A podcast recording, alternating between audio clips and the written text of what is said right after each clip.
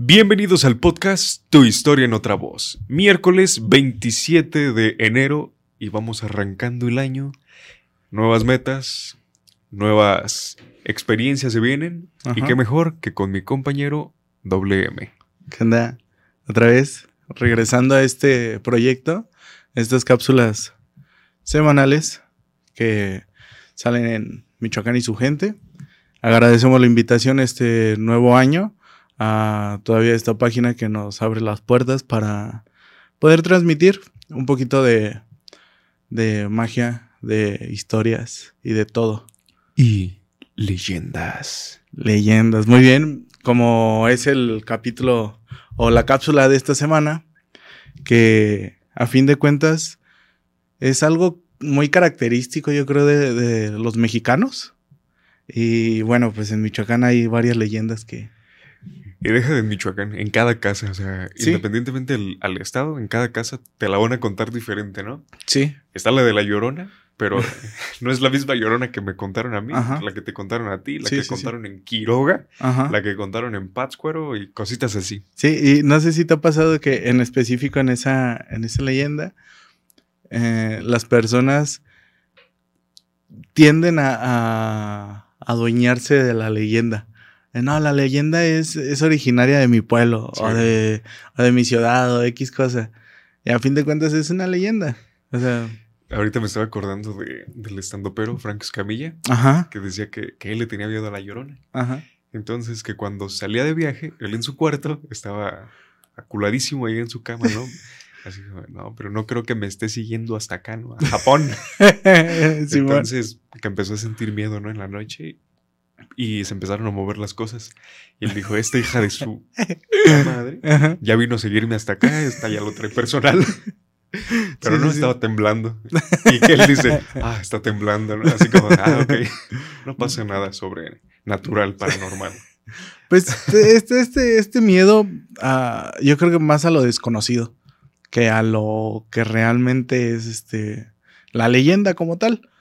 Porque una plática que he tenido bastante tiempo con un amigo es ¿qué tanto te puede hacer un fantasma?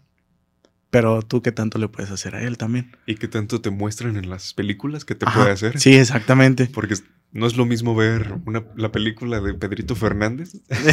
La de la muñeca. la- donde sale la muñeca, ¿no? Que nada más mueve los ojitos y ya. y avienta a- cuchillos A, y. Pedrito, ¿no? Que Está por los aires. Sí. A ver el conjuro, ¿no? Que, Sí. O a ver la de Anabel. Que están más fuertes. Sí. Estás tú de repente en la comodidad de tu sillón con el suspenso y de repente ya empieza esa musiquita, ese Sí. sonidito que empieza a despertar el miedo, ¿no? Estás ahí tranquilo y madres, Ajá. de repente sale algo que te Y- sorprende. Y es que es, es un. Bueno, yo. Hay mucho. Mucha amplitud en el género de, de miedo en, en películas o en cine. Pero yo creo que a fin de cuentas. Es una. Es dependiendo de qué es lo. cómo a ti te entra el miedo. Porque hay una película buenísima que es de puro suspenso. Que es la de Siniestro. No sé si la has visto. Dicen que es la película que más miedo da por las secuencias de sonido, escenas y demás, Sí. pero yo la he visto y no me da miedo. A mí sí. Y más si la ves en la noche. Dice, decía Sigmund Freud que el miedo es el sentimiento que surge en la espera de un mal. Sí. Entonces, ¿no? Estás en esta parte de esperando a que suceda algo que sabes que te va a sorprender y va a causar un impacto. Sí, va, a causar esa adrenalina para que tú puedas hacer ciertas cosas. O huir o quedarte ahí pasmado así como de no mames. Ajá. Sí, o defenderte de. También Mm, sí. es un porcentaje bajo, ¿no? Lo que se dice que Sí, de que te defiendes. te atacan porque Sí. te espantan y ah, Ajá. Sí, sí, sí. A, a mí, pues, me han espantado y nunca ha sido así como de, ah, uy, qué miedo, me voy a morir del susto, ¿no? Pero es más esta lógica que, que no encuentro al, al tener esa, e- ese vibrato de energías, vaya. En ese momento es así como de, ¿qué, qué está pasando? ¿Por, por qué pasó eso? porque yo. Ajá, ajá, sí. Y, y no tanto el miedo de, ay, me pasó, no. Sino te digo, es nada más el, ok, ¿qué pasó? Y ya. Y a ver, ¿qué nos traes para Michoacán Pero bueno. gente? personas de Michoacán que nos traes. venimos eh, aquí de una página que es La Voz Michoacán, que es una, un periódico de aquí en Morelia. Es un periódico, pues uno de los más reconocidos aquí en Morelia. ¿Pero es de Morelia o Michoacán en general? No, de Morelia, nada más. Pero pues de La Voz de Michoacán, entonces vamos a, a leer las cinco leyendas que nos nombra La Voz. La Voz. ok. Para todos ustedes, perdón, para todos ustedes de La Voz. Doble M. Gracias. Eh, la primera es el Hospital de Fantasmas de Morelia, que este es un relato terrorífico que se origina de leyendas de Michoacán, la cual se origina en un hospital de Morelia. En, la, en sus instalaciones de hoy se encuentran todavía operando y en sus corredores, en sus salas y en sus habitaciones se rumora que hay fantasmas y presencias sobrenaturales. Que no sé si crean, pero yo sí creo. y yo creo que es cierto. ¿Y qué hospitales? No dice el nombre, porque mm. cada vez que ahorita con toda esta situación de que hay gente en hospitales, pues están ahí en el hospital fantasmas. No dice, no dice, solo dice, a lo mejor guardaron el anonimato.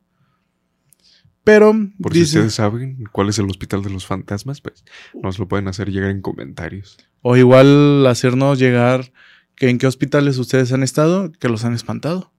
También, y poder abrir un, una historia en otra voz de, de historias de miedo de hospitales. Sí. De hecho, ahorita me estoy acordando, no recuerdo quién me contó. Ajá. Pero que estaba una amiga con su papá. Entonces estaban en el hospital.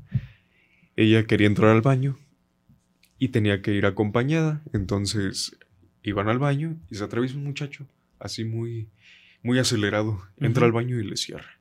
Estaban en cuidados intensivos. Entonces ya llevaban rato y la chava ya tenía que entrar. Y le hablan a una enfermera, oiga, otro baño. Y dice, ¿por qué no entra aquí? No hay nadie. No hay nadie en esta área ahorita, ¿por qué no entran? Es que entró un chavo.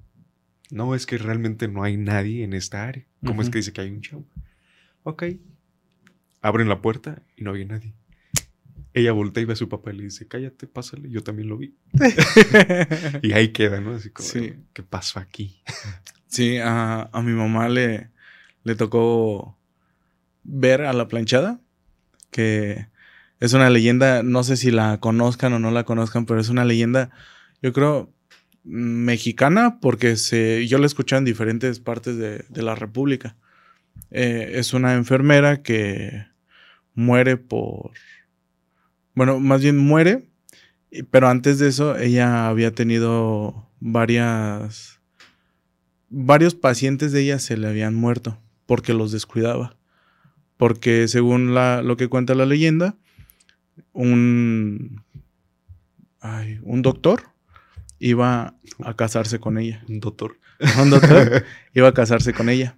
Pero le dice, no, este, lo mandan a otro lugar y le dice, no, no te preocupes, voy a regresar a casarme contigo.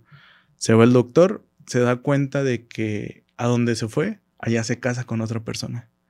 Entonces, eh, esto hace o desemboca que la persona, la, la quemada, no sé el nombre de, de la enfermera, no he investigado al 100% eso, pero desemboca en que la, enfermera, la quemada, comienza a descuidar a sus pacientes y se le mueren muchos. Entonces, al momento de morir ella, la leyenda cuenta que su penitencia fue cuidar a los enfermos que ella no pudo cuidar en vida, los iba a cuidar muerta. Imagínate, este, falleces, ¿no? Pues ya busca el descanso. Sí. Pero no, ahora cuidar. Sí. Y también qué, fuerte para los pacientes, ¿no? De repente, disculpe, señorita, necesito necesito cierto medicamento o un vasito de agua. Ah, ok, no se preocupe, ahorita se lo traigo, se lo lleva, ¿no? Ahí queda, no la vuelve a ver. Oiga, disculpe, ¿y la, la señorita? ¿Cuál señorita? Ah, la de, como un ejemplo, la de cabello cortito, eh, nariz tal, con ciertas facciones. Sí. No, señor, no hay ninguna enfermera con esas características aquí. Sí. Se quedan las personas así como, ¿qué está eh, pasando? De hecho, es bien similar a lo que le pasó a mi mamá porque hubo un tiempo que mi hermano estuvo internado. Entonces estuve internado en el, IMSS de Nocopétaro, en especialidades. Entonces, mi mamá se dormía abajo de la camilla. O sea, no es permitido, obviamente, pero pues ya mi hermano lleva con un mes hospitalizado. Entonces, pues ya es cansado estar dormido en una silla, estar incómodo y todo eso. Entonces mi mamá se acostaba abajo. Y más o menos dice ella que calculaba cuando llegaban a hacer este cambio de turno las enfermeras y se levantaba y ya se sentaba. Entonces, mi mamá estaba acostada abajo de la, de la camilla y dice que abren la puerta y nada más voltea. Y que le dijo la señorita, ahorita me levanto y que la enfermera le dijo, no se preocupe y quédese. Yo nada más vengo a checarle el suero y a ponerle un medicamento. Pero paréntesis, la, la planchada se le aparece a las personas para ayudarlas. O sea, ya sea que necesiten un medicamento, que no tengan un dinero, comida, lo que sea, pero ella se los, se los brinda. Entonces dice mi mamá que le dijo, ah, ok, y que se iba a volver a acostar y que volteó. Y dice mi mamá que ya nada más vio cuando la enfermera, la enfermera iba para afuera. ¿Cuál es la sorpresa de mi mamá? Que no le vio los pies a la enfermera. Entonces que mi mamá nada más se sacó de donde y dijo así como, ah". ¿qué? ¿Qué está pasando? y que se, se, levantó porque dijo, bueno, ella, mi mamá es de siempre preguntar, oye, ¿qué medicamento le pusieron? Para cuando lleguen los doctores a preguntar, no, pues me pusieron esto, me pusieron aquello, que no sé qué. Entonces, se sale del cuarto y va a donde estaban todas las enfermeras. Y les dice, oigan, eh, una enfermera así y así, así como tú la describes. Y que todas las enfermeras se voltearon a ver. Y que la jefa, la encargada, le dijo, ve a todas las que estamos aquí. Sí, somos las únicas que están en todo el piso. No hay ninguna más. En ninguna de nosotros nos hemos movido de aquí. Y que mi mamá se quedó así como de, chin. Híjole. Y todas las demás, la planchada, ¿no? no y, y, una característica de la planchada, por eso la planchada, es que su uniforme siempre está muy pulcro, muy limpio. Impecable. Ajá, sí. Blanco y planchadito. Sí, exactamente. Y ya ves que antes las... La cofia. La cofia que, que tenían, eh, pues era de... por algodón. Entonces tenía que estar bien planchado para que no se viera arrugada. Y estaba así. No manches. Pues ya desde que no ves los pies de alguien, ¿no? sí. ¿Qué está pasando aquí? Bueno. Seguramente estoy muy cansado. ¿qué? Ajá. No, y es que si te acabas de levantar, bueno, o sea, yo he visto un montón de cosas así acabándome de levantar. He confundido un perchero que tenemos en mi cuarto con, con la niña del aro. Entonces... ok. Hay que ir. Hay que ir a terapia. Hay algo ahí. Hay algo ahí. bueno, siguiendo con, con, la historia. Este. Son contados quienes han vivido en carne propia alguna experiencia con tales espectros, siendo el caso del centinela del edificio, de quien se ha tenido mayor certeza de las cosas insólitas que acontecen dentro del hospital, cuando efectivamente no hay personas algunas circulando por sus interiores. Se comenta que en el quirófano del hospital se muestran todas las noches un hombre que impresionablemente atraviesa las paredes y en ciertas oportunidades se oyen alaridos lastimosos, los cuales se considera que proviene de esa alma en aflicción que aún no ha conseguido el reposo. En la sala de la morgue, a la cual se llevan los cadáveres de los fallecidos, se oyen con frecuencia ruidos extraños, sonidos de vidrios partidos y un rechinar de las puertas como si alguien se abriese y cerrase. Igualmente, al circular por ese lugar se percibe una sensación horrenda como si alguien estuviera observándote todo el tiempo. En el salón de cuidados intensivos, lo, que tú decías, se localiza en el octavo piso del hospital. Los testigos que han podido observar a esta aparición relatan que por las noches se muestra una mujer con una bata blanca que deambula por los corredores en total silencio y que deja su paso unas manchas de sangre en el piso y en las paredes al pasar el tiempo se desvanece. Y es que, fíjate, algo que tienen en común las leyendas es que son en lugares específicos. Sí. Cementerios, hospitales, lagos, bosques, hoteles, escuelas. Ajá. O sea, son lugares donde ha habido mucha gente Sí, o muchas con- conglomeraciones de personas. cierto. Por ejemplo, se me viene ahorita del panteón. Me ha tocado escuchar que a muchos, de repente, sobre todo taxistas, choferes. Sí, sí, sí. Sí. por ejemplo, cerca del panteón municipal, el que está ahí por CEU, había mm, un taxista que dice, que decía, perdón, que él llevó un pasaje, una muchacha muy guapa, a un costado del panteón. Le dijo, ¿sabe qué? Necesito ir a tal calle, a un costado del panteón. Ok, la llevo, llegan al domicilio, previo a esto iban platicando muy a gusto, tranquilo. Entonces llegan y le dice, ya no traigo dinero, hágame un favor. Le dejo el nombre de, de alguien y usted pasa, ¿no? A cobrar. El taxista, pues primero se queda como, pues mi dinero, ¿no? Entonces, natural eso. Le dice, pero está bien, confío en usted, señorita. Ok, le agradezco, muchas gracias. Pase mañana. Ok, llega el día, pasa el, pasa el señor. Entonces toca al domicilio, salen una señora y le dice, oiga, disculpe, me dijo la señorita tal que pasara para, para cobrar el dinero del, del viaje. Entonces, ¿cuál es la sorpresa? Que la señora se queda así como ¿Sorprendida? sorprendida, en shock. Le dice, no, debe estar confundido. No, ella me dijo, yo la traje ayer a, a este lugar y me dijo que tocara, que ustedes me iban a pagar. Le dice, ok, yo le pago, pero le comento que mi hija está fallecida, tiene tantos años fallecida. Wow. Entonces el taxista se, se queda sorprendido, ¿no? Así como, ¿qué está pasando? ¿Qué pasó? Y no, no solo en esa parte, ¿no? Se ha, se ha sabido de bastantes personas, choferes, Sí. como dije, que llevan personas y resulta que, que son personas que ya no están. Sí, am, un compañero de mi papá, cuando trabajaba eh, de chofer, le pasó algo similar. Cuenta que se le descompone el autobús en no sé qué parte y que ya lo estaba arreglando y que le faltaba una pieza, bueno, una herramienta para poder ya arreglar el camión y poderse marchar. Y que de repente, buenas a primeras, se le apareció literal, o sea, nunca escuchó que llegara alguien ni nada, simplemente se le apareció un señor y que le dijo, ¿qué pasó mi amigo? Todavía no acaba. Y que ya empezaron ahí a platicar, no, me hace falta esto. Que no". Y que el señor le preguntó, ¿qué herramienta le hace falta? No, pues tal herramienta. Espérame un poquito, ahorita se la traigo. Que vio cuando se dio la vuelta, se fue el señor y al poco tiempo regresa. Y cuando regresa traía la herramienta.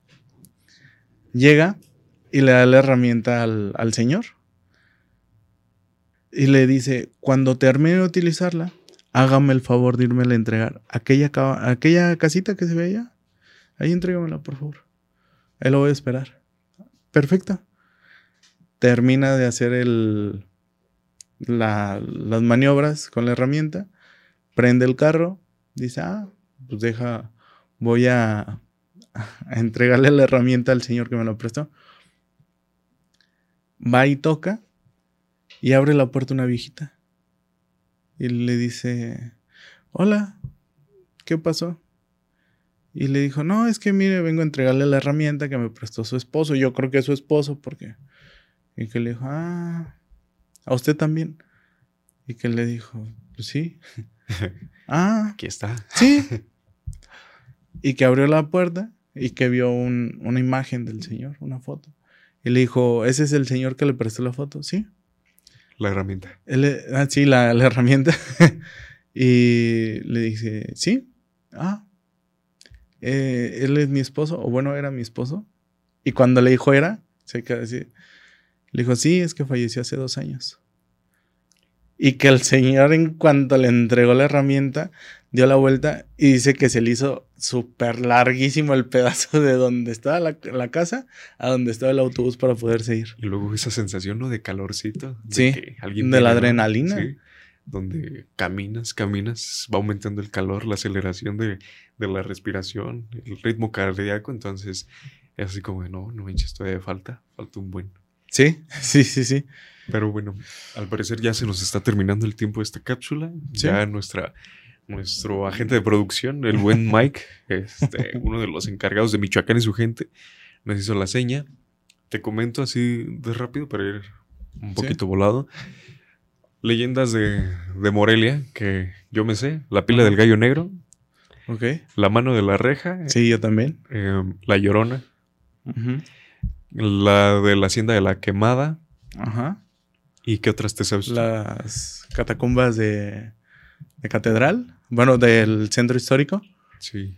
Eh, las rosas. La leyenda de las rosas. Ah, del Conservatorio de las Ajá, Rosas también. Sí. Eh, ¿Cuál otro? ¿Sabes dónde también pasan un buen de cosas? Ya que las personas nos hagan favor de llegar ¿En la ahí mediante eh, también mediante los comentarios Ajá. en Casa de la Cultura. Sí, sí, sí. Infinidad de cosas que se cuentan y que se ven, ¿no? sí. Yo La de la cursos, Cultura es muy entonces, mística. De repente escuchabas pláticas o ya hacías amigos, te contaban, ah, pues aquí pasó esto y aquí, Sí. y así como, y no inventes. Sí, sí, sí. Totalmente de acuerdo.